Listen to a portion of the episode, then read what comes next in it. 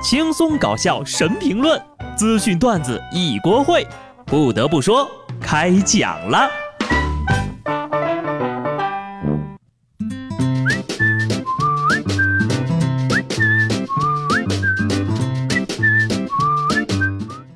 Hello，听众朋友们，大家好，这里是有趣的。不得不说，我是机智的小布。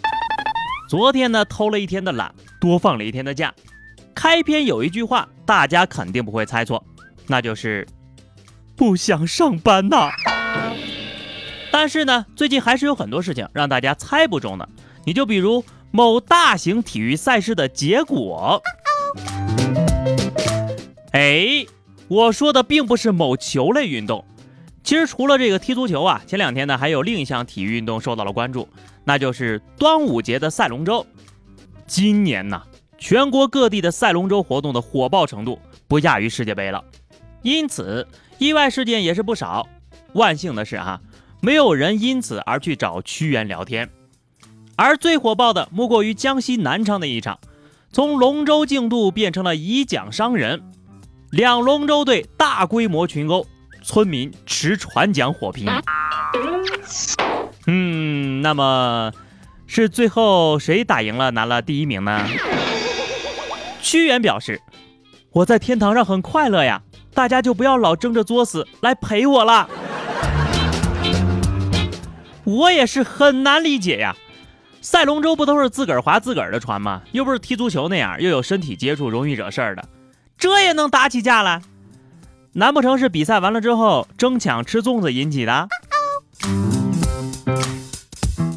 说到这个足球比赛啊，倒是前天晚上大家都托屈原的福，终于睡了个安稳觉。据说呢，在比利时和英格兰的两强双双取胜之后，从天台上走下来的和下行电梯的楼梯的都挤满了人。事实证明哈，多数人呢还是喜欢把事情掌握在自己的手中，因此呢不太喜欢意外和爆冷。无论嘴上怎么说喜欢刺激和挑战，心底里面啊，人人都爱稳稳妥妥。所以各位啊，就不要赌了，那玩意儿不稳妥。世界杯根本就是一个骗局。你们说哪有大半夜还有大太阳的呀？根本就是之前录好的录像。就在英格兰射手凯恩九十一分钟打入绝杀球的时候。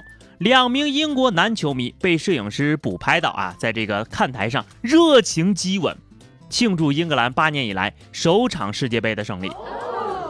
这一波就相当稳了。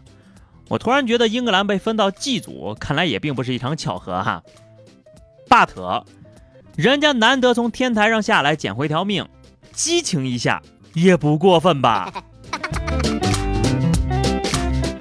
有很多人说呀，德国输给了墨西哥是爆了冷门，但是背后呢却服从了一条规律：本届世界杯禁欲的球队呀表现都不咋地，相反放飞自我的表现的都很不错呀。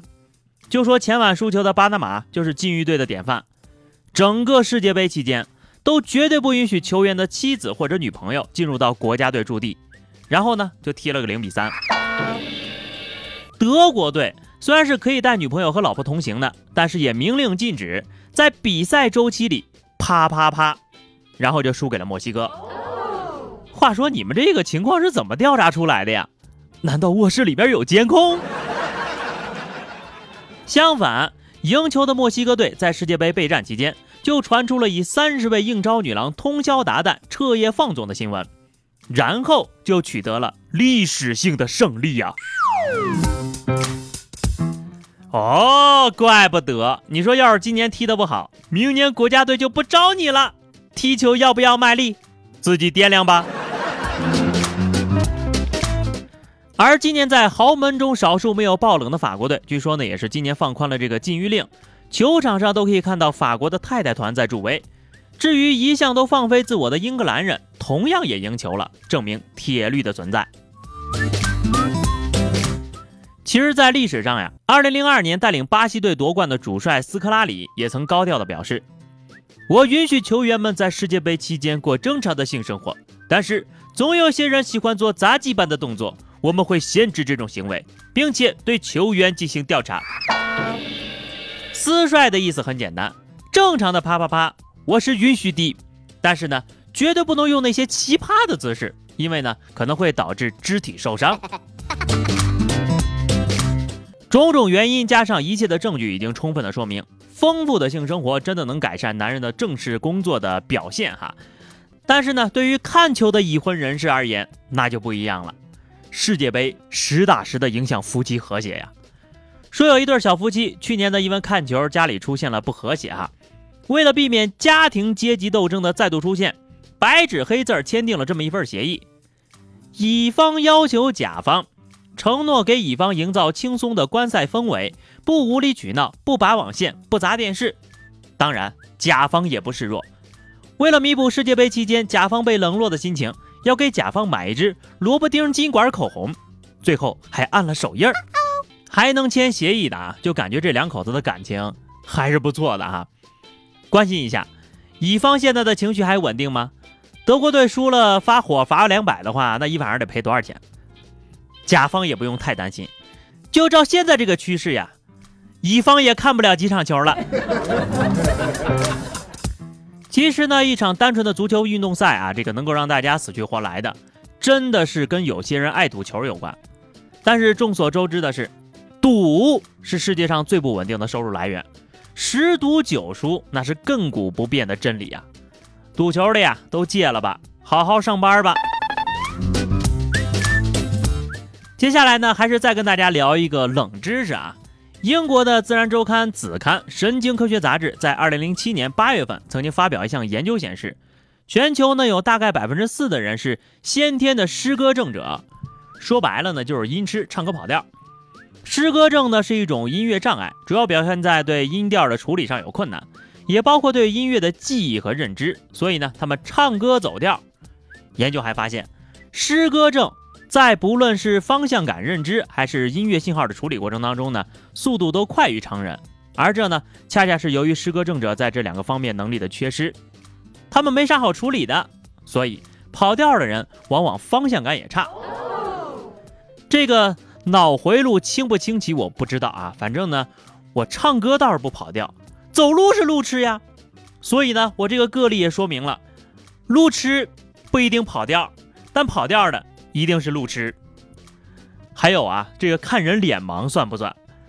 其实有时候我走在路上呀，都不敢哼哼歌，不然呢，上班都会迷路啊。好的，接下来是互动时间哈。听友行动派说，小布哥哥端午安康。世界杯这几天呢，俄罗斯有点冷，参赛队伍爆了冷，自己也是拔凉拔凉的。接下来重新出发，好好看比赛。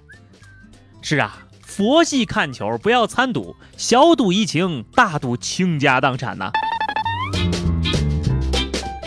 听友 plami 李啊，这个上班听度过哈，节日快乐，小布同学，加班挺好的，有加班工资就更好了。上期节目我们聊了一个话题，就是说世界杯期间你身边有没有发生过什么让你印象深刻的事情哈？听友南薄荷说有啊，被联通扣了五十多块，还不知道是为啥。你是不是看世界杯的时候忘记连 WiFi 了？